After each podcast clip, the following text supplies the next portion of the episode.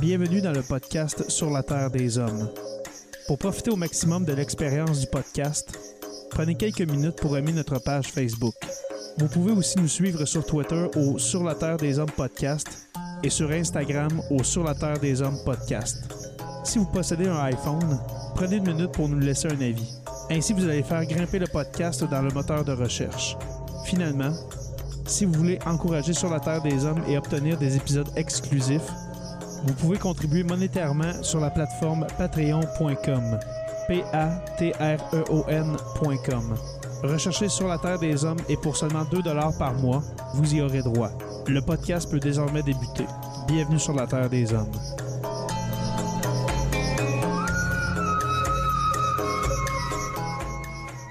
Cet épisode de Sur la Terre des Hommes est présenté par Construction Rivard.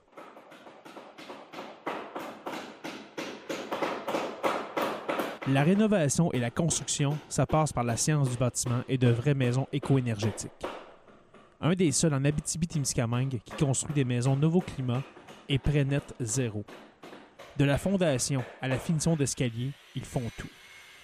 Construction avec un S rivard.com ou contactez-les au 819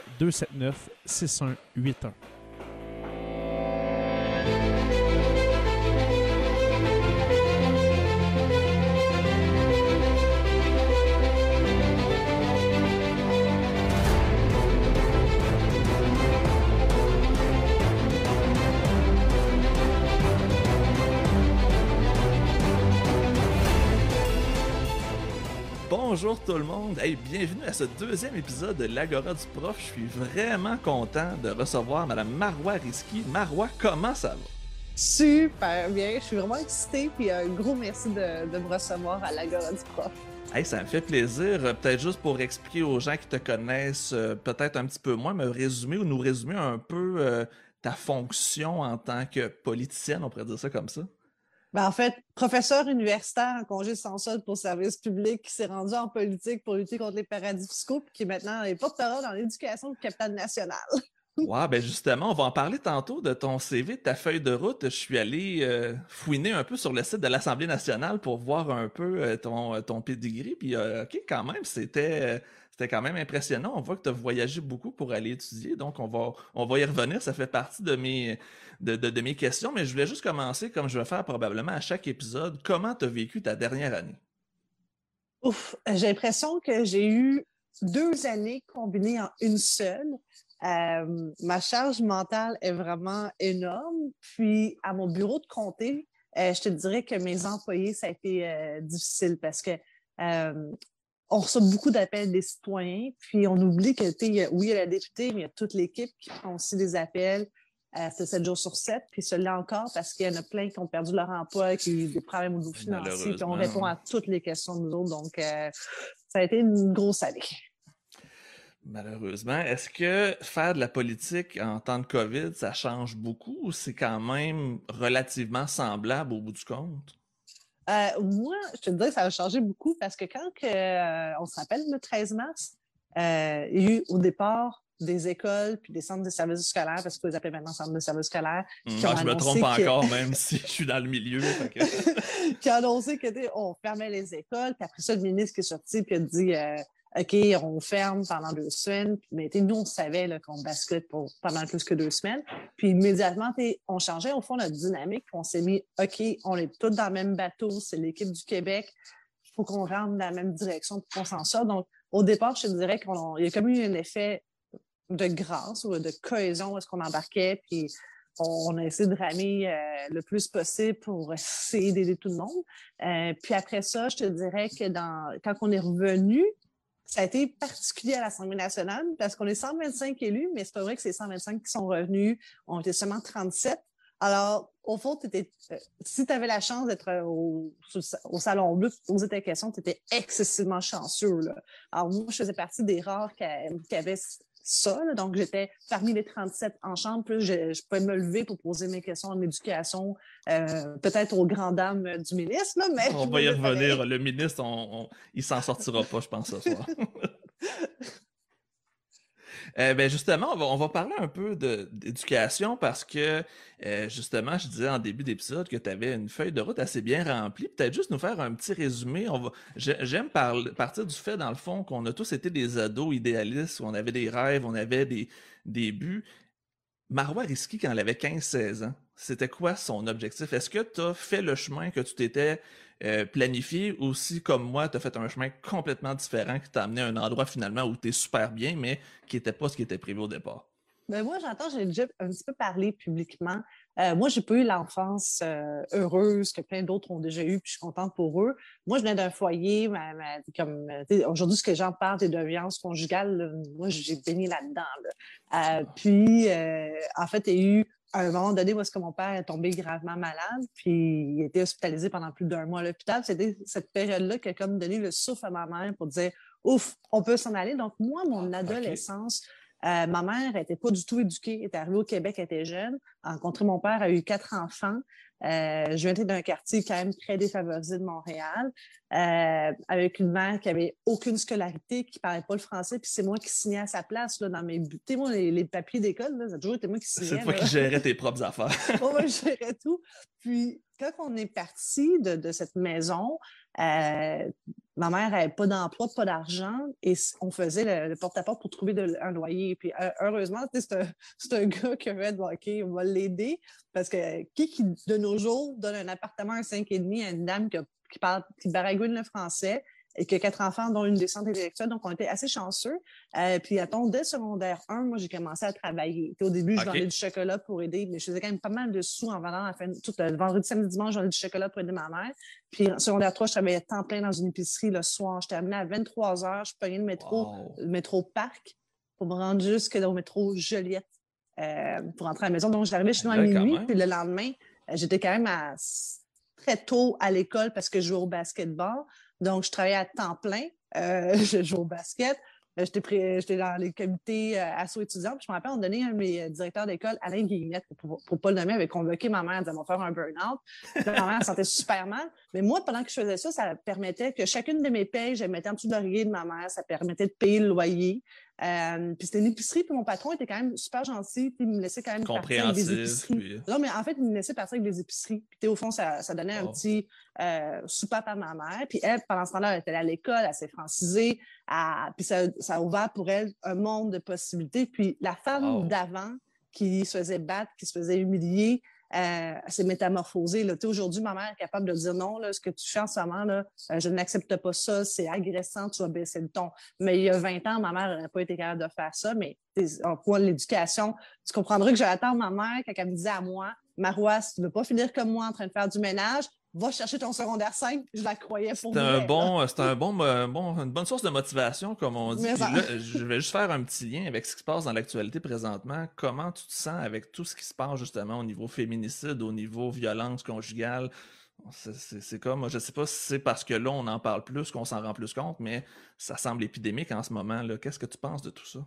Ben, c'est l'est, puis, tu la vérité, quand tu es là-dedans, ça commence pas avec un coup de poing d'en face. Là. Euh, ça commence d'abord par les insultes, puis ça escalade. Et, quand tu es dans cet enfer-là, pour une. je vais prendre par exemple le cas d'une maman, prenons le cas, mettons, de la mienne. Euh, quand tu n'as pas les outils, euh, un, l'homme dans ta vie assoit son autorité sur toi. Une fois, ma mère est allée à l'école, quand elle était avec mon père, elle est revenue, elle ne peut pas rentrer à la maison, elle avait changé la serrure pas des farces. C'est pour dire à quelqu'un qui veut contrôler. Et je me rappelle, à un moment donné, j'ai dit à ma mère, je pense que j'avais à peine 4 ans, je dis, il faut qu'on s'en aille avant qu'il tue. Puis ma mère euh, Puis on s'en est reparlé quand je suis rendue au cégep. Moi, j'avais 4 ans. Ma fille a 6 toujours... ans, j'espère que jamais non, mais, quelque chose là, comme ça. Mon, père était quelque chose. Il était vraiment quelque chose. Euh, puis, euh, je me rappelle quand plus tard au cégep, j'avais parlé avec ma mère, puis on est revenu là-dessus. Elle dit, mais je ne savais pas où aller. Je serais allée où avec, avec quatre enfants? Les ressources n'étaient peut-être pas aussi connues, non, mais à ce jour, Jonathan, là, les ressources ne sont pas plus connues, puis les maisons d'hébergement débordent. Aujourd'hui, tu appelles pour avoir une place. Ça se peut que tu vas l'avoir dans six mois, mais ta place, tu en as besoin là, pas dans six mois. Puis, euh, même pourrait-on un homme qui appelle pour. Parce qu'il y a des hommes qui ont la lucidité pour dire Hey, je suis en train de péter ma coche. Là. Ça va pas bien, aidez-moi. là. il n'y a pas d'aide immédiate. L'aide est dans six mois. Alors que ça devrait être dans les minutes qui suivent pour dire Hey, c'est maintenant que tu as eu le courage de nous appeler pour dire que tu ne vas pas bien puis que tu ne veux pas péter ta coche. Il faut qu'on sorte l'individu euh, de, cette situation-là, puis que lui aussi, on lui donne des ressources. les ressources, c'est autant pour la femme qu'il faut protéger, puis encore plus particulièrement avec ses enfants. Euh, mais lorsqu'il y en a un qui lève la main et dit Je vais péter ma coche, il faut prendre cette menace très au sérieux. Ça serait peut-être bon de l'écouter, justement. Mm-hmm.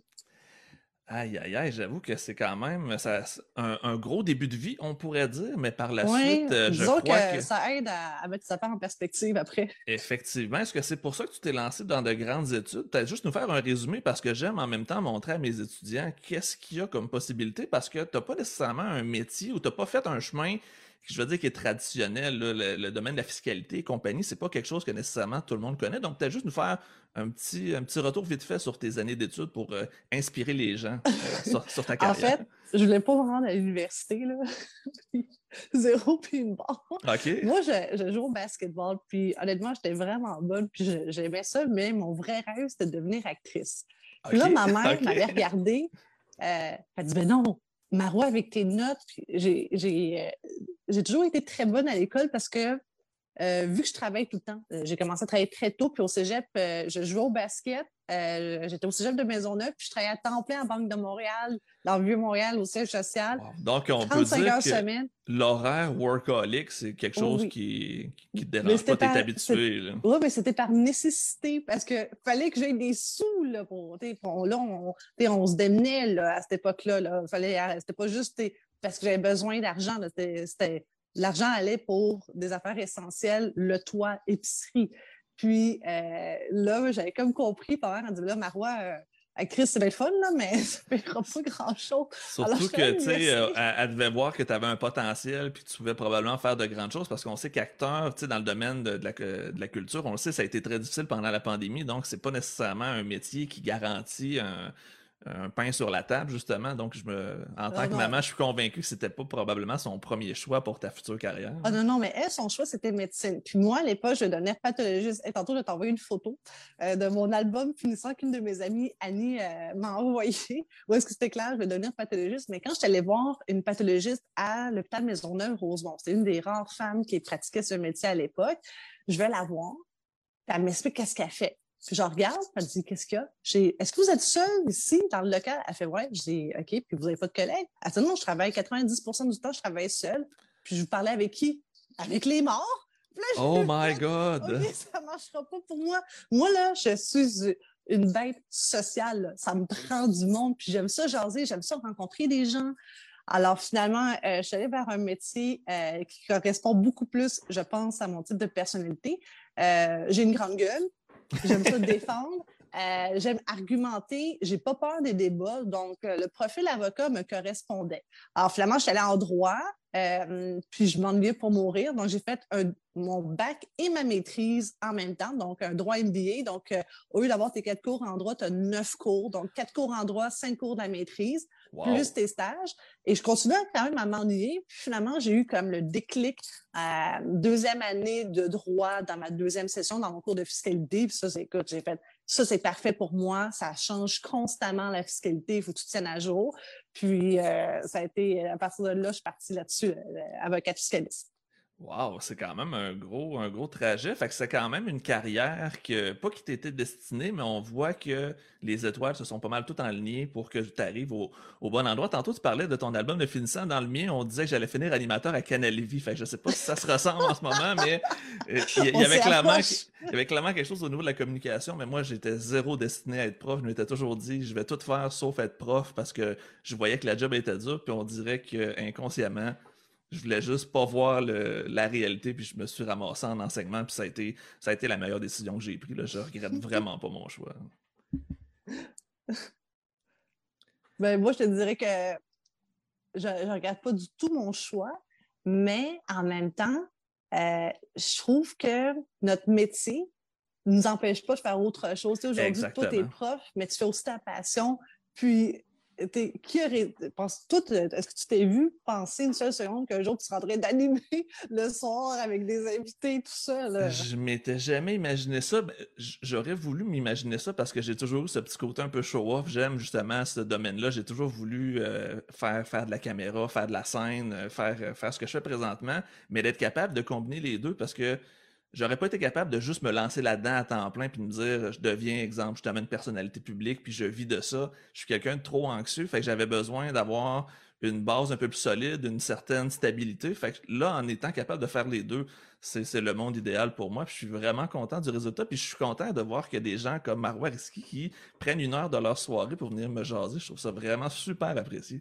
Ben, j'aimerais juste faire une petite parenthèse. Euh, mon amie, qui est aussi ma collègue, Marie-Claude Nichols, c'est une de tes plus grandes fans. Puis elle nous suit en ce moment. wow, ben salut! Je suis content de voir qu'on a, euh, Parce que c'est elle qui va parler en premier de toi. Elle dit, okay.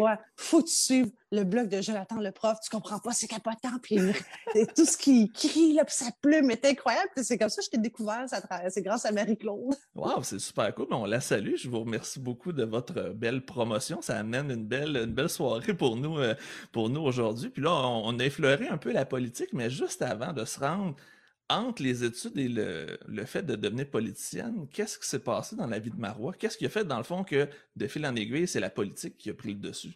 Ben, euh, quand j'ai terminé mes études euh, euh, ici au Québec, un de mes bons profs, Normand Ratti, me dit Ma prof, il faudrait faire une maîtrise en fiscalité. Je dis Ah, ben, je vais m'inscrire à l'Université de Sherbrooke. Il dit Non, non, think big. Toronto. Il dit Non, think big, tu t'en vas aux États-Unis. Mais moi, je le regarde, j'ai pas d'argent. Moi, je suis pas d'une famille fortunée. Là. Je le regarde, je fais Monsieur Ratti, États-Unis, la petite fille de Sherbrooke, là.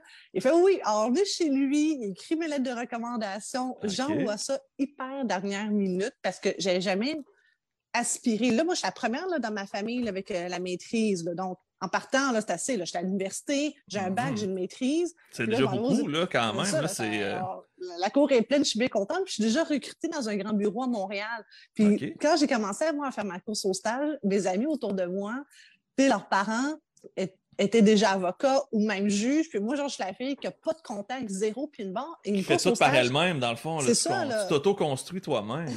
puis dis, moi, dans mon, dans mon CV, je n'ai pas une adresse d'Outremont. J'ai l'adresse d'Hochelaga. En fait, tu comprends que j'ai comme le vent de face. Je vais dire, c'était comme, nom... comme pas ton monde, on pourrait dire, en parenthèse. C'est pas, pas péjoratif. Nom, là, Marois Risky, c'est quand même 49 points là, au Scrabble. Donc, j'ai. Mais finalement, ça s'est super bien passé. Je suis recrutée en grand bureau à Montréal.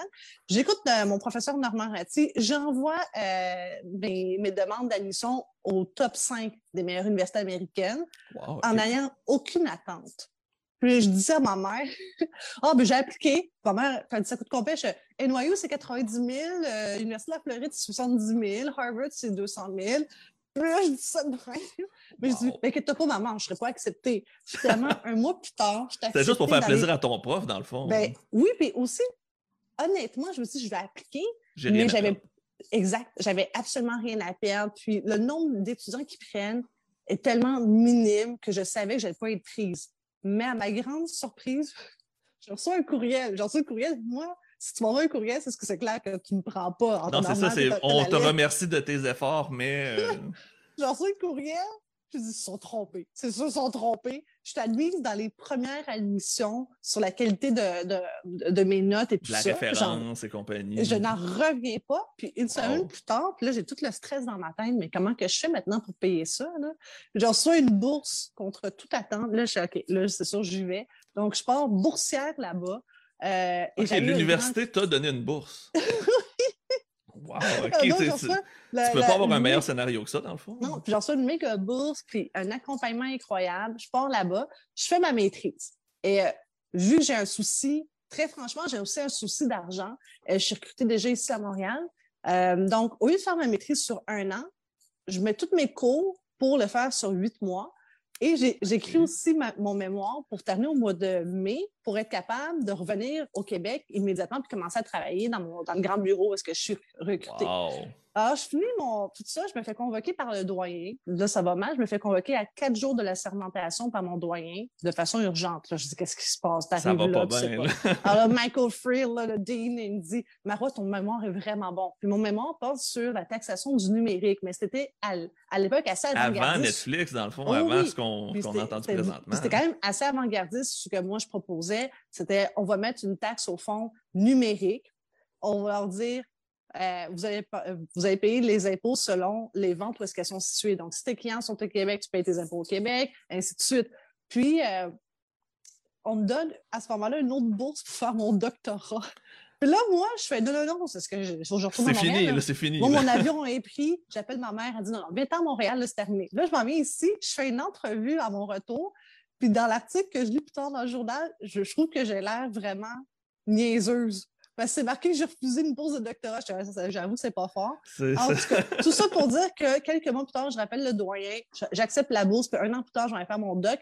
Quand je termine puis je défends ma thèse de doctorat, un des profs me dit Marois, une personne sur dix termine un doctorat et une personne sur mille a un impact dans la vie des gens avec son doctorat. Seras-tu parmi les 1 sur 1000 ou tu vas juste être tabletté? Wow, c'est un, gros, euh, euh, un, gros début de, C'est un gros statement, ça. Mm-hmm. Là, il me dit, puis en passant, tu es bien trop dangereuse parce que j'écrivais des planifications fiscales agressives pour ne pas payer d'impôts. Donc, si tu m'engages, moi, mon objectif, tu t'en payes pas. Puis un des uh-huh. profs, il dit, moi, je te trouve vraiment dangereuse. Je pense que tu devrais peut-être considérer être prof et de lutter sur contre ce que toi tu fais. Empêcher les plans que tu t'avais prévus dans le fond. exact. Puis là, moi, je regarde parce que j'ai quand même des offres d'emploi à New York parce que je suis au de New York. Puis c'est quand même hallucinant les salaires à New York. Puis tu sais, quand tu as 26 ans, puis qu'on t'offre un salaire de 340 000, tu te fais, tu y vas-tu, tu y vas pas? US en ah, plus, on exact. le petit Ça change, ça change là. là. Tu te dis, Là, Florent, j'ai fait, bon, moi, je vais lutter contre les paradis fiscaux, je vais prendre mon bateau de pèlerin, puis je m'en viens. Puis je suis revenue au Québec, j'ai lâché la pratique privée, euh, j'ai fait que du pro bono. Euh, pour aider. Puis j'ai écrit des, j'ai écrit un livre avec Jean-Pierre Vidal, euh, fiscalité internationale en français et en anglais. J'ai fait un paquet d'entrevues, puis je me faisais insulter par des fiscalistes du privé avec qui je travaillais auparavant. Ils disaient, avec ses lunettes roses, elle veut avoir une taxe numérique, elle veut la taxe Netflix. Ben, finalement, on a eu la taxe Netflix. Là, euh, là il me reste euh, Facebook et Google, il faudrait qu'ils payent leurs impôts, mais je travaille là-dessus aussi. Ça, c'est un autre débat. On pourrait s'en reparler pendant, pendant longtemps parce que c'est tout qu'un univers. Là, je commence justement à toucher un peu à tout ça, puis je me rends compte à quel point c'est pas les créateurs de contenu qui sont ceux qui profitent de la manne, on va le dire comme ça. Non. wow, fait que c'est quand même un gros, c'est un gros move, je vais, je vais dire comme ça. Euh, New York t'intéressait pas? Est-ce que c'est parce que tu avais vraiment le but de revenir ici ou parce que euh, ça, la, New York, ça doit quand même être impressionnant aussi comme, euh, comme vie, comme façon d'aller travailler tous les jours à Manhattan. On s'entend que c'est pas la même chose que de prendre le métro puis aller sur Sainte-Catherine ou sur René Lévesque. C'est un autre rythme de, vie puis, qui est très différent de la Floride. La Floride, là, c'est très relax. Euh, quand tu fais de la fiscalité en Floride, c'est que tu gères des grosses, grosses fortunes. On, dit toujours en blague entre les, entre les fiscalistes, euh, tous les gens riches viennent mourir à West Palm Beach. donc, ben, un peu, on, a vu, on, a vu, Donald Trump s'installer là-bas, c'est pas pour rien, justement. on s'entend que c'est très, très avantageux pour les gens qui ont, qui ont un peu de fortune. Oui. Mais New York, c'est un style de vie très euh, différent. Donc là, c'est tout va vite, c'est des gros clients, international. Puis, euh, une fois que j'étais installée ici, une de mes bonnes amies que j'ai étudié en Floride me rappelle parce qu'un gros dossier, euh, un litige qui, en fait, euh, est aux États-Unis, en France puis en Angleterre. Puis elle dit, ça prendrait quelqu'un en plus de bilingue puis qui peut pratiquer dans ces trois juridictions. Puis par hasard, moi, c'est ce que je peux pratiquer dans ces trois juridictions. Et là, elle m'appelle, elle dit, viens, fais juste ce dossier. Puis là, j'ai dû me faire violence parce que je me suis dit, si j'accepte d'embarquer dans ce dossier, qui est un immense dossier de, à coût de milliards de dollars de prix de transfert. Ça, c'est vraiment compliqué, là, expliquer en 30 secondes. Là. Mais grosso modo, c'est que l'entreprise joue dans les chiffres pour réduire ses revenus imposables aux États-Unis pour payer moins d'impôts. Puis on les augmente dans les paradis fiscaux pour avoir le maximum de profits loin de l'impôt. Mm Être capable de cacher de l'argent, on va le dire comme ça. Exact. Alors moi, je me suis dit, bon, est-ce que j'accepte ce dossier ou je, continue ma mission? je continue ma mission. Euh, puis par hasard, J'ai été euh, choisie par des journalistes dans le consortium de juristes d'investigation Radio-Canada euh, dans la, la méga fuite de données des Panama Papers, Panama Papers, OK. Paradise Papers. OK. Et là, tu faisais partie de ceux qui ont, euh, qui ont touché à tout ça? Oui, donc moi, Wow. avec euh, journaliste Harvey Kosher, Frédéric Zalac euh, de Radio-Canada et de 50 States. Alors, il m'appelle et on commence un travail de fou Travail de Euh, moine. pendant des années. Oui, puis puis c'est hyper confidentiel parce que euh, le consortium de journalistes d'investigation publie tout- tous les pays en même temps, à même heure. C'est une entente internationale de. Exact. Wow. Alors, faut pas qu'il y ait de fuite. Toi, tu sais que tu travailles sur quelque chose de gros. Tu sais que ça va sortir. Tu as hâte que ça sorte. Puis, finalement, c'est sorti. Puis, tu sais, c'était la grosse affaire, euh, l'affaire KPMG. Euh, Mhm. puis, euh, tu sais, on l'a fait en trois temps tellement qu'il y avait des morceaux à raconter. Puis, ça, ça a été, honnêtement, les meilleurs dossiers auxquels j'ai travaillé dans ma vie. Euh, Ben, les c'est les quand plus même- beaux les meilleurs. On s'entend que c'est quand même des morceaux qui ont, qui ont marqué un peu l'histoire. En même temps, là, ça a été des événements qui ont fait qu'il y a eu des changements. Ils n'ont pas eu le choix. Ils ont été dénoncés. Ils ont été découverts. Les gens ont appris aussi, principalement, c'était quoi un paradis fiscal? Parce que souvent, on en entend parler, mais concrètement, on voit pas quelqu'un partir avec une valise, se cacher aux îles Caïmans pour aller l'enterrer dans le sable. C'est vraiment plus complexe que ça. Donc, ça devait être quand même euh, une belle réalisation, quand même. Oui. Mais là, la, ques- la question qui me vient, c'est comment ça, ensuite, tu t'en vas prof? que je ben, j'étais en Floride, j'ai pris le téléphone, j'ai appelé Luc Godbout, qui est directeur euh, de- de- du département de fiscalité. J'ai jamais enseigné de ma vie. Là. Puis je me suis dit, bon, si je reviens à Montréal. euh, Fait ton, ton plan, c'était de revenir, dans le fond. Tu avais déjà Ouais. cette intention-là. Ouais, je voulais revenir faire une réforme fiscale au Canada pour que justement euh, les... qu'on s'assure qu'au fond, que ceux qui doivent payer leurs impôts payent leurs impôts, puis qu'on arrête de courir au fond. C'est plat, c'est que je- qu'est-ce que je veux dire, mais je trouve souvent que Revenu Canada puis Revenu Québec courent sur des petits joueurs. Et les Euh, gros qui partent, Ouais. puis eux Puis sont- ils partent là, avec un méchant bête de baseball contre Monsieur et Madame tout le monde. Hey, t'as pas bien rempli tel formulaire. Ah non, t'as oublié de déclarer tes pourboires. Honnêtement, moi, je vous le dis, là, je sais que c'est important de déclarer les pourboires, mais ça ne m'empêche pas de dormir. En revanche, qu'est-ce qui me fait suer, c'est quand j'entends, puis c'est pas juste j'entends, je vois les dossiers. Euh, attends, Monsieur Cooper. Monsieur Cooper qui vit dans une, mai- dans une maison là, de millionnaire, mais déclare 15 000 par année.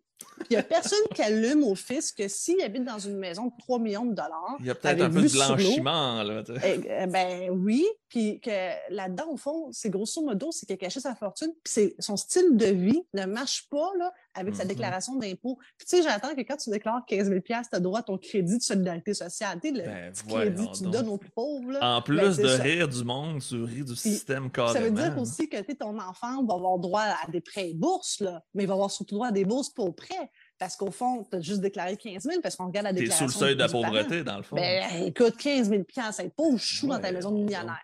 Mais Mais le monde moi, est- ça, là, ça m'enrage. Est-ce que le monde est naïf ou le monde fait juste penser qu'ils sont au-dessus des lois? Parce qu'il faut quand même être borné pour avoir le pour faire ça puis se dire c'est correct, j'ai pas de remords, moi je vis très bien avec le fait de littéralement frauder le système, on va le dire comme ça. Ben, ils n'ont pas de remords, puis c'est pas qu'ils pensent qu'ils sont au-dessus des lois. Ils sont au-dessus des lois parce qu'ils sont arrangés pour être au-dessus des lois. Parce que ça, Ah. c'était au fond, ça a été connu. Puis les gens qui ont été pincés là-dedans, il n'y a pas un là-dedans qui a fait de la prison alors que ça s'appelle une fraude fiscale. Il n'y en a pas un seul là-dedans qui a payé des pénalités. Hey, la journée là, que toi, Jonathan, là, tu ne déclareras pas tes revenus, je te garantis que toi, tu vas avoir des intérêts et pénalités. Ça, Ben c'est oui, sûr. Mais- sûr. Eux ont fraudé à coût de centaines de millions de dollars, puis pas une personne là-dedans a payé des pénalités. Eu une amnistie secrète, parce que je comprends, c'est assez gênant pour Revenu Canada de venir expliquer ça à monsieur, madame, tout le monde, on est en pleine saison d'impôts. Et en passant, vous, vous payez vos impôts, mais eux n'ont pas payé pendant 12 ans ou 14 ans pas d'impôts. On, on les a pognés, euh, mais finalement, euh, inquiétez-vous pas, là, on, on- on va régler ça à l'amiable. C'est des citoyens corporatifs qu'on peut pas se mettre à dos parce qu'on a quand même besoin de leur argent puis de leurs investissements. Puis là, j'imagine que la game aussi politique qui joue en arrière de tout ça. Si tu taxes quelqu'un, ben je vais m'en aller ailleurs où je paierai pas d'impôts. Ah non, dans leur cas, eux, c'est même pas ça. C'est juste des citoyens trop riches euh, qui ont fait affaire avec une firme comptable. Qui comprennent le système, qui ont. euh, qui, ont des, qui ont appelé du monde, puis qui sont assis dans, derrière les portes closes, puis ils ont signé une entente. Puis on dit, ben, puis on dit, on n'ira pas devant les tribunaux hein, pour ça. Là. On veut surtout pas, faudrait pas alerter tout le monde là-dessus. Puis moi, je m'étais chicanée avec, euh, j'étais avec Vincent Graton. On est allé à Ottawa. Euh, parce qu'il y a eu l'invitation, lui, euh, d'aller devant Revenu Canada, parler au haut commissaire de Revenu Canada et dire Oh, j'amène ma fiscaliste, j'amène ma roi. Alors là, je regarde Ted Gallivan dans cette rencontre-là. Je dis, voyons, arrêtez de nous prendre pour des imbéciles, là, parce qu'il nous dit, mais on ne peut pas aller en cours avec ces dossiers-là. Je dis, un des clients a viré sa veste, puis raconte l'histoire. Donc, vous avez un témoin clé, un témoin Il y a quelqu'un qui a décidé de, s'auto-incriminer, on va dire. Oui, oui, puis dire la vérité. Et là, qui savait que ce stratagème-là était frauduleux, c'était uniquement pour ne pas payer d'impôts. Puis là, il me dit, mais on ne peut pas aller en cours pour ces dossiers-là. Je dis, vous allez en cours lorsque quelqu'un rénove sa maison, puis il, a pas il l'a fait au noir. Il n'y a pas le bon permis ou il a pas. Et puis là, vous avez un dossier béton, coup de circuit, c'est sûr que vous allez gagner. Puis vous ne voulez pas aller en cours, pourquoi? On, dit, mais on, va, on mettre l'argent des, fonds publics là-dedans. Euh, excusez, là, cet argument-là en droit criminel, il ne tient pas. Parce qu'à la journée qu'on va arrêter de courir après des criminels parce que c'est tout de l'argent, c'est-à-dire qu'on a plus de système de justice. Exact. Alors, ça, c'est un petit peu frustrant. Fait que là, on se demande ensuite pourquoi il y a autant de cynisme dans la population. On en a un autre exemple, puis là, je viens de comprendre, je crois, je pourrais faire une prédiction sur le pourquoi la politique ensuite. Il fallait que les lois changent, donc j'imagine Marois se lance en politique pour changer les choses littéralement là où il y a la prise du pouvoir. Est-ce que je me trompe? Non, tu te trompes pas. Je suis arrivé avec euh, beaucoup de candeur puis avec euh, une volonté folle. Est-ce que tu as été élu à ta première élection? Non, pas du tout. Je me suis présentée dans un premier temps euh, chez nous dans Hochelaga, puis pour le Parti libéral du Canada. Puis plutôt, on m'a dit que j'étais folle parce que c'est pas du tout, du tout un comté libéral. En temps normal, le, PLC finit troisième avec 20 000 voix en arrière. Puis moi, je dis, ben, moi, je connais ce comté-là je suis née, j'ai grandi là, j'étais à l'école là, j'ai pas de bénévole, j'ai pas d'argent. Je vais le faire moi-même. Mais je fais du porte-à-porte, puis je connais le monde. Euh, Littéralement, c'est pas juste une façon de parler. Là, tu non, non, c'est chez nous. je connais non seulement les rues, je connais même les ruelles. Puis écoute, ma première job là, de, à crème glacée là, au métro Frontenac, c'était là. Alors, je connais super bien l'endroit. Alors, finalement, on a fait du porte-à-porte. puis un des directeurs de campagne, il dit Marois, tu passes bien trop de temps là, au porte-à-porte. L'objectif, c'est de tirer le plus de mains possible. Toi, tu pars dans tes discours de paradis fiscaux. Là, je dis, excuse-moi, Claude-Éric. Moi, ma job, c'est de vulgariser, puis je me lance en politique pour lutter contre les paradis fiscaux. Faut que je me pratique, là. Alors, moi, là, je m'en fous de parler à moins de monde, mais je préfère avoir un impact que les gens. Puis, honnêtement, les gens, prenaient le temps, puis ils étaient intéressés quand je leur parlais de ça. Ben, c'est un gros morceau, parce que justement, je disais, monsieur, madame, tout le monde ne sont pas au courant. C'est normal parce que c'est pas des choses, justement, qui sont euh, expliquées au grand public. Les gens ont des brides dans les médias, mais le système en tant que tel, tu sais, on dit Panama Paper, on sait qu'il y a eu de la fraude, mais concrètement, qu'est-ce que c'est? Qu'est-ce que ça a eu comme impact? On ne sait pas. Ben, écoute, ben, je, là, moi, au fond, j'expliquais ça dans mon porte-à-porte. Finalement, j'ai perdu par 500 voix. Crème quand même. Écoute, c'est un bloc, ça. C'est juste un bloc. écoute, j'ai parlé pendant une semaine, mais c'était la plus belle campagne parce que je l'ai faite avec un de mes bons amis, Julien, euh, avec qui j'ai étudié en droit, qui est revenu de Toronto, s'est installé dans Schlager. Juste pour faire ça. Juste pour faire ça pendant trois mois. Il a dit à son, entreprise auquel il travaille. Euh, il dit, je reviens à Montréal juste pour aider ma chum. Mon ami Frédéric, euh, qui, elle, venait de se partir en entreprise. On était trois personnes. Puis à nous trois, on a fait du porte-à-porte. Mais on a eu vraiment du plaisir. Puis après ça, euh, finalement, euh, ben, j'ai été élue euh, au provincial pour le Parti libéral du Québec à Saint-Laurent. Je dois t'avouer que c'était pas la même dynamique. Saint-Laurent est un comté traditionnellement libéral, mais j'ai quand même fait du porte-à-porte, mais disons que les gens étaient très déjà Ah ben oui, libéral, ben, content, puis ils avaient ça, ils avaient déjà vu mon CV, ils savaient qui j'étais, euh, ils avaient pris la peine de m'entendre déjà en entrevue à la radio, de m'écouter dans différentes euh, émissions d'enquête. Donc, j'étais un peu plus connue euh, lorsque je me suis fait élire en 2018 que versus 2015. Mais est-ce que tu, je dirais pas que tu es déçu, mais est-ce que tu aurais aimé mieux travailler au fédéral pour faire un plus gros impact ou la politique provinciale, c'est quand même quelque chose qui t'intéressait? Bien, au début, je pensais que ce serait plus au fédéral. Puis par la suite, quand je me suis rendu compte qu'on n'a pas bougé au fédéral euh, sur le dossier Netflix, puis que j'avais beau à l'expliquer, puis à leur expliquer, puis il y a eu une prise de bec publique entre Mélanie Joly puis moi sur un dossier Netflix parce qu'elle disait quelque chose, puis moi j'étais en nombre pour dire exactement le contraire d'elle, puis expliquer que non, on pouvait le faire légalement, puis au niveau Parce que toi, tu l'avais étudié, tu l'avais recherché, tu l'avais pratiquement écrit. Et là, j'étais vraiment fâchée parce que c'est zéro dommageable de dire qu'une entreprise étrangère, si elle fait affaire au Canada ou au Québec, paye ses impôts puis collecte les taxes de vente, au même titre que, par exemple, Vidéotron le fait. Euh, pour moi, c'est une question d'équité puis de justice fiscale. quand j'ai parlé avec le Parti libéral du Québec, été immédiatement là, bien reçu. Ben oui, c'était évident, là, c'est comme. Puis, à un moment donné, Carlos reçoit deux lettres du fédéral pour leur dire Vous n'avez pas le droit de le faire, c'est pas constitutionnel. On va le faire pareil, puis l'a fait. de la taxe Netflix. Puis la prochaine étape, nous, c'était vraiment d'avoir la taxe GAFA. Exactement, là, toute la gang. Pour ça, peut-être que ça n'a pas GAFA, Google, Amazon, Apple, Microsoft, il m'en manque un. Euh, eBay. eBay. E. Ouais. À, au Parti libéral du Québec, provincial, on a bougé plus tôt, plus vite. Puis le PLC, à ce jour, au niveau fédéral, a zéro bougé. C'est comme. Ils disent qu'ils s'en viennent, mais ils n'arrivent toujours pas. Puis ça fait quand même un certain temps. Est-ce que c'est par peur de froisser les entreprises ou c'est par manque de courage politique ou euh, est-ce que tu pourrais trouver une explication ou une supposition? J'ai trouvé l'explication. OK.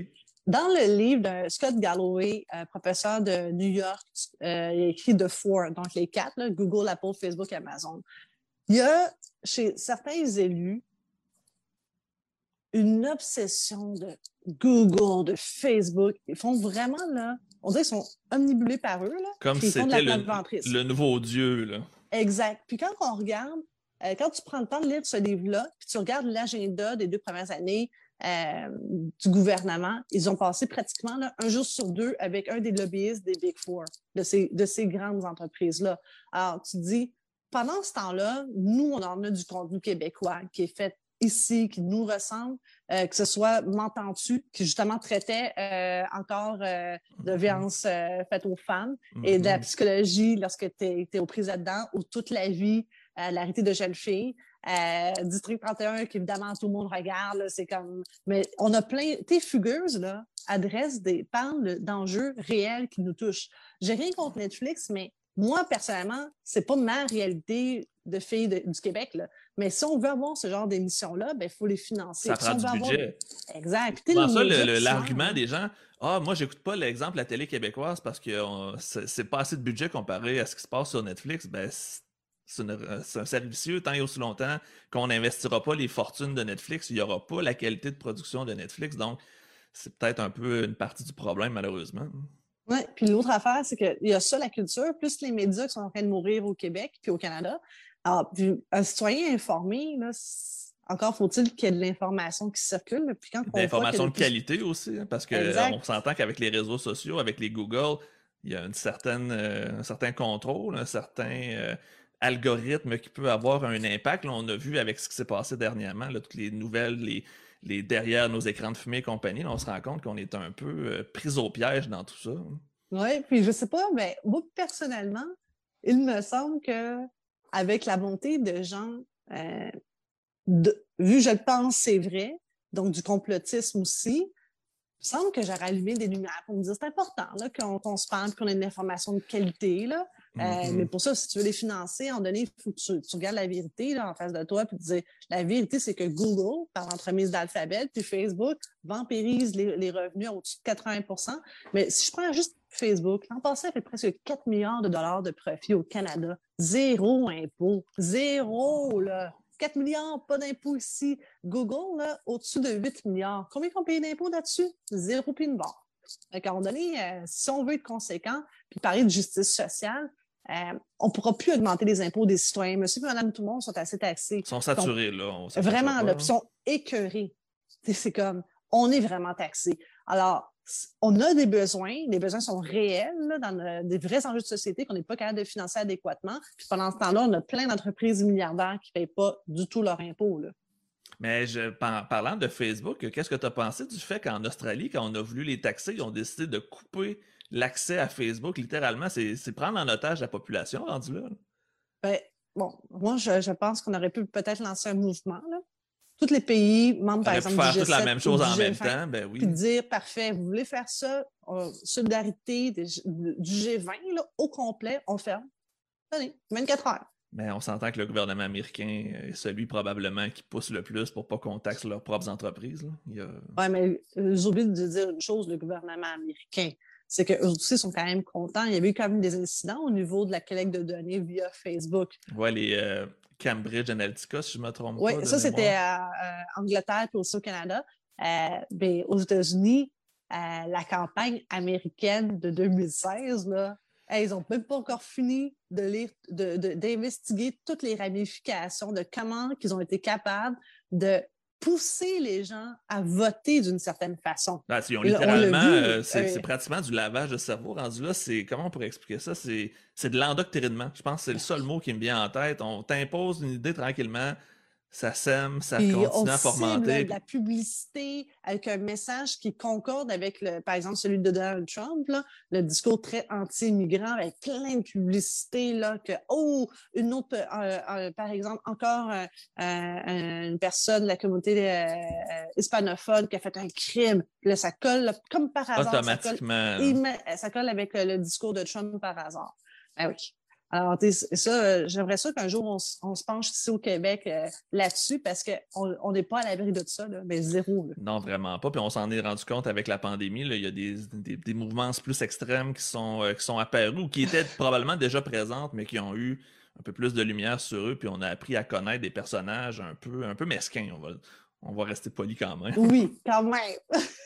Donc, avec tout ça, on se rend loin de la situation actuelle. Porte-parole de l'éducation et fiscalité, c'est pourtant deux choses complètement différentes. Qu'est-ce qui a fait que tout d'un coup, euh, l'éducation est devenue ton fer de lance ou ton fer de bataille? Parce que la prochaine question que j'ai pour toi, dans le fond, Marois, c'est au Québec, c'est quoi tu penses qui sont les trois principaux enjeux en ce moment qu'il faut absolument qu'on règle le plus rapidement possible? Euh, ça dont je parle pour l'éducation, la première des choses, on a commencé l'année, euh, la rentrée scolaire 2020, il manquait 1000 profs. Mm-hmm. Maternelle 4 ans. Oui, maternelle 4 ans, c'est venu exacerber le problème. Eh euh, mais la vérité, c'est que c'est vrai qu'il en manquait déjà, mais jamais on a vu 1000. Puis on n'a jamais vu non plus des enseignants euh, quitter de façon beaucoup plus active qu'avant par la retraite, de dire mm-hmm. il me reste 7 ans, euh, il me reste sept ans avant la retraite, je m'en fous, j'encaisse la pénalité puis je la prends ma retraite. Euh, J'ai un collègue qui a annoncé sa retraite euh, cette semaine, puis il part, je pense, cinq ans plus tôt en se disant ça, ça me dérange pas, je suis rendu là. Donc, ça mm. ça sera pas le seul, puis ça, c'est la pointe de l'iceberg, malheureusement, parce que il y en a beaucoup qui le font du jour au lendemain. On a des collègues qui ont décidé, ils se sont levés un matin, je démissionne, aujourd'hui, je prends ma retraite. Aujourd'hui c'est des choses qu'on peut pas prévoir, qu'on peut pas prédire. Fait si on, laisse aller les choses comme on le fait présentement, c'est littéralement la catastrophe qui s'en vient. Puis ça me fait vraiment peur parce que je vois pas de solution sur le terrain. Je sais pas si de ton côté, avec, euh, avec tes lunettes roses de tantôt, tu vois plus de solutions, mais de mon côté, je suis très, très pessimiste. Puis honnêtement, ça me fait vraiment peur. Ben, moi, j'ai pensé à une solution pour ça. Je sais pas si c'est bonne. Euh, quand j'ai commencé euh, comme porte-parole en éducation, je ne connaissais pas du tout le réseau d'éducation. Moi, je suis prof à l'universitaire, puis c'est deux mondes complètement différents, être prof dans une université versus prof au primaire ou au secondaire. Mm-hmm. C'est pas la même charge de travail, c'est pas la même charge mentale. C'est pas la même dynamique non plus. Un cours de trois heures, je fais des charges de cours des fois justement euh, pour le bac en éducation à l'UQAT à Rouen, puis j'enseigne pas quand je suis à l'université, j'ai pas l'impression de faire la même job que quand je suis au secondaire. J'ai l'impression que c'est deux jobs complètement différents, même si pourtant c'est une job de prof. Donc, j'imagine que mm. entre la maternelle puis l'université, ça doit être encore pire. Et je crois, si ma mémoire est bonne, que tu as fait de la suppléance pendant la dernière année. Est-ce que c'était au primaire ou. Euh, primaire. Comment tu as trouvé ça? Honnêtement, là, euh, la première semaine, euh, parce qu'il manquait de profs. Puis la banque de suppléance est vide complètement au Québec. c'est vrai partout. Oui, oui. Patrick Franklin m'a écrit, il dit Maron, il manque vraiment de bras il dit pourquoi que le ministre ne viendrait pas remplacer? Puis je réponds à Patrick, pas certaine qu'il va être bien accueilli. Puis je dis ben, peut-être que moi, je pourrais venir et dire ben, être venir dans mon, dans mon école secondaire. Je dis ben, attends, j'ai vérifié d'abord dans, dans Saint-Laurent, dans mon propre comté. Puis j'ai aussi une demande à Trois-Rivières, puis l'autre à, Québec. En flamand, j'appelle mon DG, puis euh, Dominique Bertrand, il dit Marois, d'un matin, on te prend là. C'est comme. On a besoin de quelqu'un, le go. là, je suis arrivée. Euh, l'enseignante ne peut pas rentrer pour toute la semaine. Euh, j'arrive, puis c'est quand même des élèves de cinquième année. L'école la plus défavorisée de tout le réseau. c'est Saint-Laurent, c'est composé de, de, gens de partout. Puis on accueille beaucoup de nouveaux arrivants. on a des enfants qui, sont réfugiés, donc qui ont vécu la guerre. Donc, on est une des rares écoles qui a même une classe de zoothérapie pour apprendre aux enfants que c'est correct de partager, que c'est correct de revenir dans le fond à être un enfant, de d'oublier les, je vais dire pas les traumatismes, mais tu sais, les expériences de vie que tu n'es pas censé vivre quand tu es un enfant, tu n'es pas censé fuir les bombes, tu n'es pas censé avoir à faire une traversée de la Méditerranée sur un Zodiac. Ce n'est pas des choses qu'un enfant de 5 ans, un enfant de 8 ans est censé vivre. Donc j'imagine qu'il y a un gros travail de reconstruction qui doit être fait à leur arrivée. Ça doit être assez, euh, assez perturbant, on va dire comme ça. Oui, puis euh, la directrice Mélanie, puis Émilie, et la directrice adjointe, c'est Émilie. Écoute, euh, c'est des soins ils les aiment d'amour, leurs enfants, c'est leurs enfants. Puis euh, l'école est très, très serrée. Puis quand l'école a fermé au mois de mars, les professeurs savaient que ces enfants-là étaient très pauvres. Pas pauvres, très pauvres. Les enseignants se sont mobilisés, sont allés faire des épiceries eux-mêmes pour les porter aux familles du quartier. Ils ont fait euh, une vente au mois d'avril ou mai. Ils ont ramassé au-dessus de 20 000 Wow, quand même. C'est fou, là. Il y a une médecin euh, qui va aussi faire du bénévolat. Là, en fait, en tout cas, c'est incroyable tout ce qui se passe dans mon école. Euh, mais c'est toutes des initiatives d'eux autres. Là. Mhm, comme... Ça part du terrain, ça part pas d'en haut. C'est ça qui est souvent le problème. C'est ça qui est beau. Et moi, j'ai le goût de dire que si justement on s'éloigne du complexe G. Complexe G, là, c'est à Québec, c'est les fonctionnaires, que honnêtement, je ne sais même pas c'est quand la dernière fois c'était dans une école.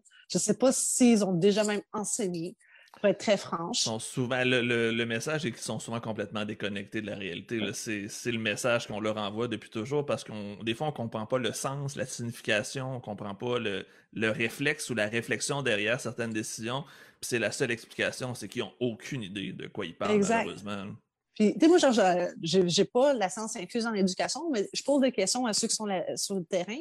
Puis, Attends, par exemple, je sais pas si tu te rappelles quand le ministre a voulu euh, revenir euh, sur les savoirs essentiels. Non, mais elle a dit nous, on a fait ça en septembre, c'est réglé. Là. On a déjà, on s'est regardé. On s'est arrangé avec nos problèmes parce qu'on n'avait pas les pistes de solution. Exact. Puis, ils n'ont pas le temps là, de, de, niaiser. Puis, ils ont fait non, là, c'est comme go. Euh, ils ont tout refait leur cours d'école. C'était réglé par eux autres mêmes parce qu'il ne fallait pas mélanger les bulles. Euh, ils ont fait OK.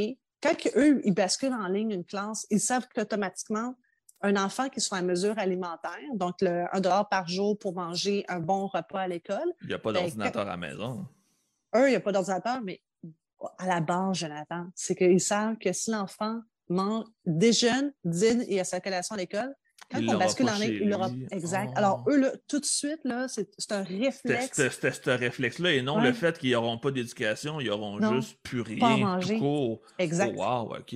Et, ça, là, euh, dans cette grande tristesse euh, de lutte contre la pauvreté, il y a cette beauté que pour eux, c'est inné. C'est inné de penser à ça pour leurs enfants.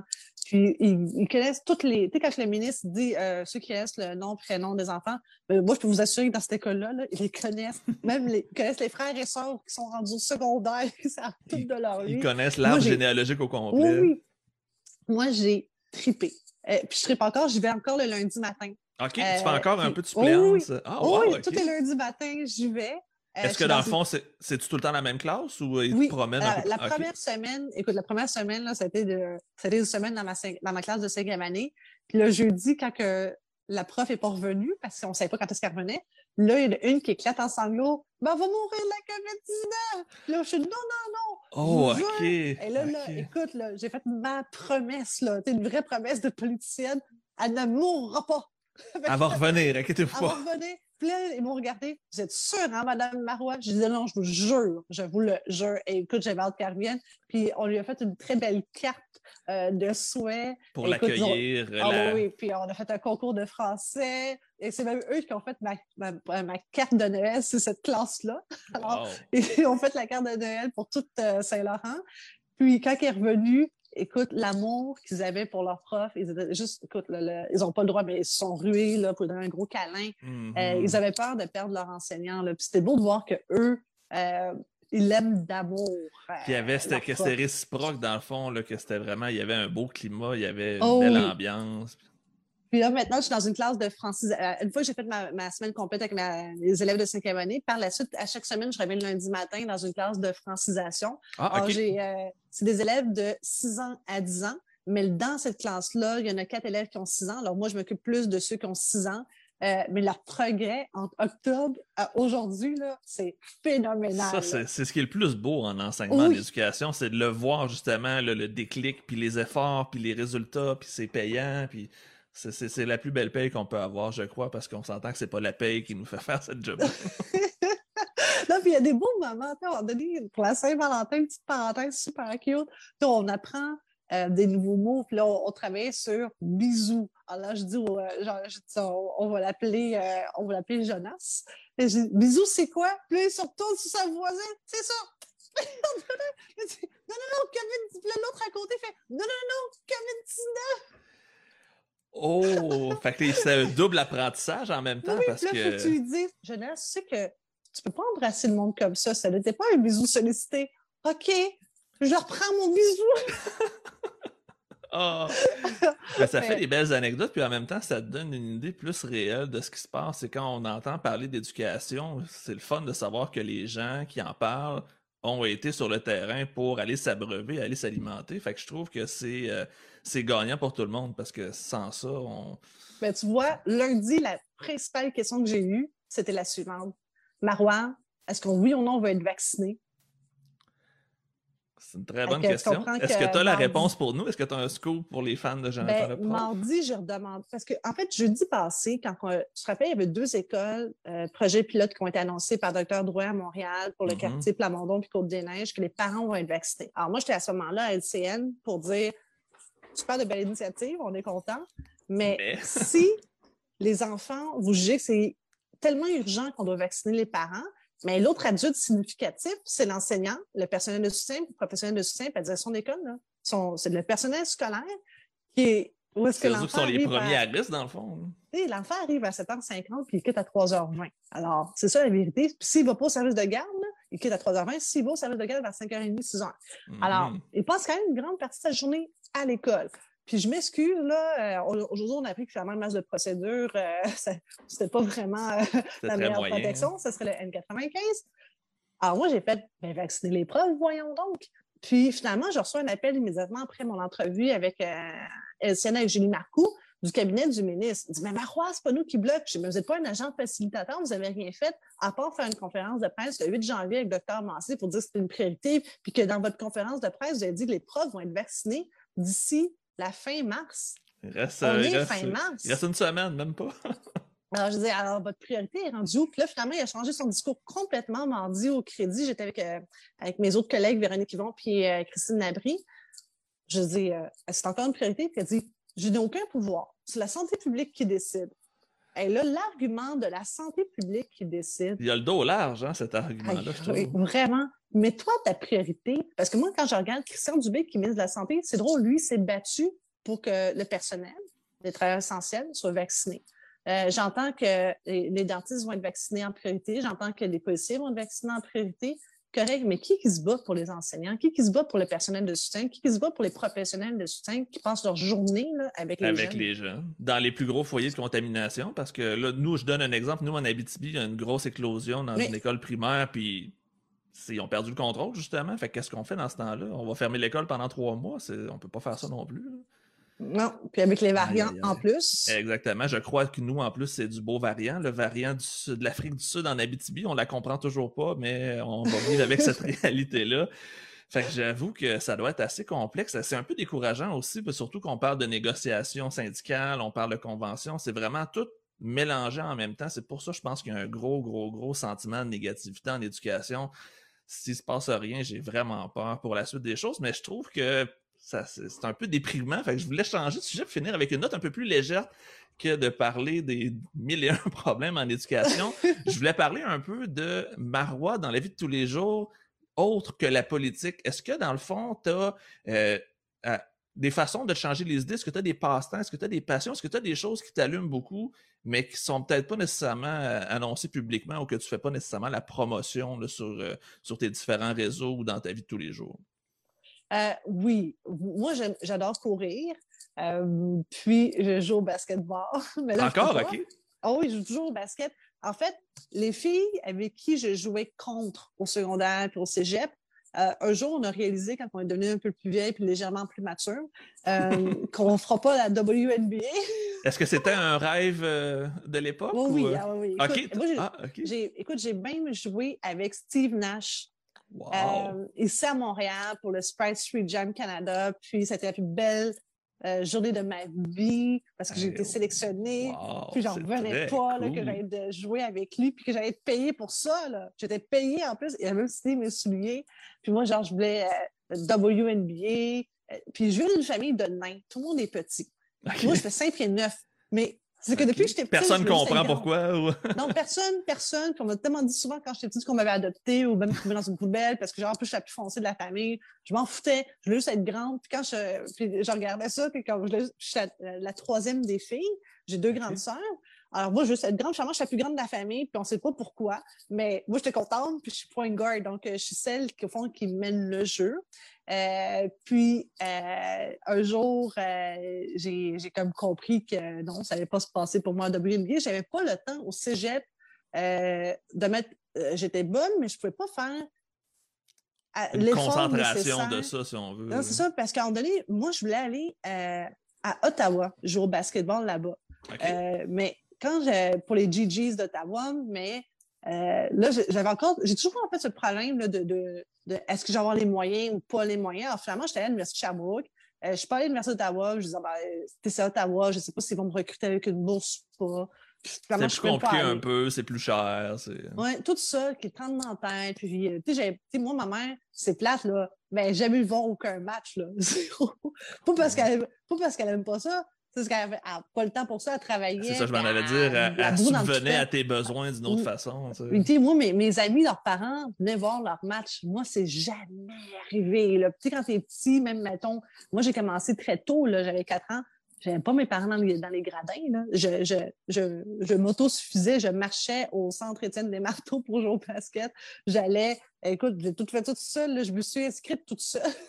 Wow! Donc, moi, euh, alors finalement, le basket, c'est ma grande passion. Euh, puis là, malheureusement, les Gators de l'Université de la Floride ont été éliminés au match Madness, là, mais c'est pas grave. Fait que tu suis, tu suis un peu ce qui se passe avec, euh, avec le match Madness, justement? Oh oui, mais moi, tu vois, tout le monde en ce moment tente d'avoir une équipe de baseball à Montréal. Moi, je vous dis très franchement, j'en veux pas. Mais si vous me parlez d'une équipe de basket, je suis partante. Je veux même, je te dis là, je pense que euh, j'ai un bon œil pour faire du bon recrutement. C'est que je peux même offrir mon service pro bono pour recruter des bons joueurs. ça serait pas mal euh, moins cher, on se le cachera pas, parce qu'ils peuvent jouer dans le Centre Bell. Fait que, le problème de construire un stade de basket, c'est pas, c'est pas le problème. Fait que, je, suis un peu de ton avis. Puis le basketball, je pense que c'est un, c'est un sport qui est plus accessible aussi. Plus facile. On a du talent québécois. Exactement, exactement. Et avant, là, qui aurait cru qu'on aurait eu des Chris Boucher qui seraient dans la NBA? Mm-hmm. Euh, on a quand même là, euh, Université euh, Laval, le Rougeur, un excellent programme de basket, mais on a d'autres universités, McGill ou Concordia, qui ont de très bons programmes, mais on est capable de produire des joueurs de basket de haut calibre. Puis, attends, Saint-Laurent, moi, j'ai l'Express. Donc, l'Express de Saint-Laurent, euh, il gagne les bannières année après année, je suis très fière. Mais euh, il y a Pagé Concordia, de, Lucien Pagé, euh, les Monarques, tu dans le Grand Montréal. Mais ailleurs aussi, tu les voltigeurs et tout ça. On a du talent de basket au Québec. Alors moi, je pense qu'on devrait lancer un mouvement basket au Québec, à Montréal. C'est euh, parfait. très bonne idée. Ou même à Québec. Peut-être à Québec, dans le centre Vidéotron, ils ont de la place aussi pour une. Maison qui ont de la place, mais ils ont pas. Je ne sais pas s'ils ont le bassin assez fort de population. Mais au pire des cas, je suis sûr qu'on est plein de Montréalais, qu'on est capable d'embarquer dans un, dans un Faire des allers-retours sur la oui, Oui, puis, euh, chanter à toute tête là, pour, euh, pour notre équipe. mais j'avoue que le centre Vidéotron pourrait accueillir, mais sinon, il y a un immense bassin ici à Montréal. Je pense qu'ils seraient contents d'avoir une équipe de basket. Je pense que oui, surtout avec ce qui s'est passé avec les Raptors, je pense que ça leur a allumé aussi une flamme chez certaines personnes. Moi, honnêtement, mes souvenirs de basket, c'était à l'époque de Michael Jordan quand j'étais plus jeune, puis on dirait qu'il n'y a rien qui m'avait autant allumé que ce que les Raptors ont fait. Fait que je pense qu'il y en a beaucoup qui sont euh, qui ont, qui ont redécouvert le basketball probablement avec euh, cette victoire-là. Imagine la rivalité Toronto-Montréal pour le basket. ça serait magique. Un programme double hockey-basket dans la même journée. Oh, ben oui! ça serait magique. ça serait, magique. vraiment quelque chose. Là. On les battrait à de... les deux fois. Ça serait super beau. Puis ça m'amène à ma dernière question parce que tu parlais justement tantôt de devenir recruteuse de basket. Est-ce que tu penses déjà à ton après-carrière politique ou est-ce que tu penses déjà à tes prochains projets? Parce que tu as l'air d'être quelqu'un qui s'embarque dans quelque chose, puis après ça, hop, je m'embarque dans quelque chose. Est-ce qu'il y a déjà une suite qui s'en vient ou est-ce que tu as déjà pensé à ce qui pourrait arriver après? oui. Je pense que c'est sûr qu'il va y avoir une composante prof. Ça, c'est clair. Ça, ça va euh, rester. Oui, ça, oui, parce que j'aime ça vulgariser, puis euh, euh, j'ai une facilité là-dedans. Euh, moi, expliquer des concepts compliqués, j'aime vraiment ça. Euh, donc, ça, ça ne me dérange pas. C'est quelque chose que je sais qu'il y aura une composante prof. là, présentement, je suis en train de travailler sur un documentaire pour revenir, au fond, sur tout ce qui s'est passé dans les, dans les paradis fiscaux, mais vraiment ça à, échelle humaine, très comme plus synthétisé. Oui, mais ludique aussi pour que les gens comprennent que c'est nous autres la joke là-dedans. Il faut que, les gens se mobilisent et disent ça suffit. Que si nous on fait rien, qu'eux ils vont juste continuer à le faire. Oui, alors peut-être qu'il y aura ça, euh, mais euh, probablement que euh, l'après politique, ce sera professeur, puis une autre partie qui va continuer média d'information, mais probablement encore dans mon créneau à moi. OK, une experte, exemple, à LCN ou RDI, mettons. Là. Euh, je pensais plus moi-même faire des vidéos. ah, ok, ok. Je pensais peut-être justement d'utiliser les plateformes pour continuer à passer ton message comme tu fais déjà, même si tu n'es plus politicienne, dans le fond, tu peux, tu peux quand même continuer à. ton, ton, opinion va être aussi bonne. mais tant mieux. Non, mais je pensais même avoir comme des, des, des de, de m'adjoindre avec un, une personne qui justement fait des capsules vidéo. Puis juste vas devenir une influenceuse. Mais ben, peut-être, écoute, je vais devenir une influenceuse pour lutter contre les paradis fiscaux, puis j'irai donner un coup de main à Oxfam, euh, échec contre les paradis fiscaux. Ah, ça, ça serait, je pense que ça serait nécessaire parce que on, parle souvent de pauvreté, on parle souvent de problèmes au niveau euh, des, des investissements, des services il faut trouver les solutions. Puis les solutions, on les a. Ça prend juste maintenant le, pouvoir politique pour les faire. J'espère. J'espère que tu vas être capable de changer les choses. Mais moi, je te, je souhaite la meilleure des chances parce que le système a l'air tellement compliqué que ça doit ben être dur de rester positif à tous les jours aussi. J'imagine que des fois, ça doit être un peu décourageant. Euh, écoute, euh, le nombre de fois que je suis à Montréal-Québec en, en, rageant dans l'auto parce que tu te dis, hey, il y a des affaires là, que tu sais là, que c'est pas compliqué, mais qu'on a le don de rendre ça compliqué tu dis aïe aïe. Euh, et moi, dans ma tête, c'est que la, le gouvernement, son rôle, c'est d'être un agent facilitateur, puis pas quelqu'un qui met du sang dans l'engrenage. Puis des fois, je dis, crime, on fait-tu exprès pour faire suer le peuple? Euh, donc, oui, des fois, c'est frustrant. Mais en même temps, je dis, moi, je suis l'éternel positive, mais euh, mon plus grand défi, moi, ça n'a jamais été au fond les autres. moi, mon, mon ennemi, là, c'est l'indifférence. Parce qu'il n'y a rien de pire que quand les gens y croient plus, puis que ne participent plus. Puis quand je regarde le, taux de participation, tu ben, c'est quoi? 66% Est-ce qu'il y a une personne sur trois qui dit Hey, ça, ne m'intéresse pas, je me déplace même pas. C'est fou, là. Et puis, parenthèse, euh, Marie-Claude Nichols en a parlé, là, mais c'est hallucinant. Peux-tu croire que le DGEQ veut pas du vote électronique? En 2021. Aïe, aïe! Voilà, je, me dis, toi, ta job, DGEQ, c'est de t'assurer d'augmenter le taux de participation des gens. Puis les jeunes particulièrement. c'est ce ben que je m'en allais dire, c'est le vote des jeunes que tu vas aller chercher, ceux qui ne vont pas voter parce que justement, ils ont autre chose à faire de leur journée, on va dire comme ça. Puis avec la pandémie, tout le monde, même les aînés, nous, on a acheté des, euh, à Saint-Laurent des iPads pour des aînés parce que dans les CHCD, ils n'étaient pas capables de rentrer en contact avec leur famille. Donc, on a financé des iPads. les aînés ont même utilisé des iPads. Ils sont capables d'aller voter, c'est sûr. écoute, ils sont rendus là, des pros du iPad, ils font des FaceTime, ils sont super contents. Moi, ah, j'aime ça. Cool, ça. Puis, sont rendus capables, on est rendu là dans notre population. C'est comme un petit peu le débat, je ne sais pas si tu te rappelles, mais le débat de tourner à droite sur une lumière rouge. Tout le monde était capable, mais nous, au Québec, on n'est pas capable. C'est bien trop compliqué. Et on est capable au Québec de faire un vote électronique. Puis je trouve que l'élection municipale aurait été un bel essai oui, effectivement. Euh, pour ce vote électronique. Alors, j'aimerais ça qu'un jour, le DGEQ se secoue dans ce dossier. C'est ma parenthèse. ben, en même temps, je trouve que ça finit quand même assez bien parce que ça fait déjà une heure qu'on se parle. J'aurais continué encore pendant des heures, mais je travaille demain matin. Fait qu'on va, on va, on va, on va, on va clore ça sur ce, beau message d'essayer de changer le système de vote. Je pense que c'est une très belle façon. Marois Risky, merci beaucoup de ta générosité. C'était vraiment super agréable. Euh, J'en reviens pas de voir à quel point il y a des gens qui, malgré tout le cynisme, sont capables de rester positifs et qui continuent quand même jour après jour de faire les efforts pour que ça change. Merci beaucoup de ta, visite. Merci beaucoup de ce que tu fais aussi. C'est super apprécié pour les gens du milieu. Un gros merci. Puis merci en fait à tous les enseignants et les gens du milieu qui m'écrivent en, temps réel. Des fois, j'ai peur de questions, puis qui me donnent des informations. Je dis non, non, non, c'est pas ça que le réseau dit. ça, c'est vrai. Euh, pour de vrai, ça, c'est de l'art quand les gens prennent le temps de m'écrire euh, l'information concrète, réelle. Euh, parce que je vous dis, là, euh, quand on lui met ça d'en face, le ministre, il, fait Oh, j'ai pas vu ça passer. Je dis, ah non, mais nous autres, on est connectés. Mhm, c'est ça, on, a des, on est des bonnes sources. Exact. Un grand merci, Jonathan. Pour le plaisir de te lire et de te suivre. ah, merci beaucoup. Juste pour, euh, pour ceux qui nous, qui nous écoutent, euh, j'ai euh, de nouveaux épisodes qui s'en viennent. J'ai des noms qui sont ajoutés, mais je peux vous dire que les gens vont être très contents de voir les prochains invités. je vous remercie d'avoir été là, tout le monde. Je vous remercie de votre support et je vous souhaite une bonne fin de soirée. Merci beaucoup, Marois. Salut, à la prochaine. Bye bye.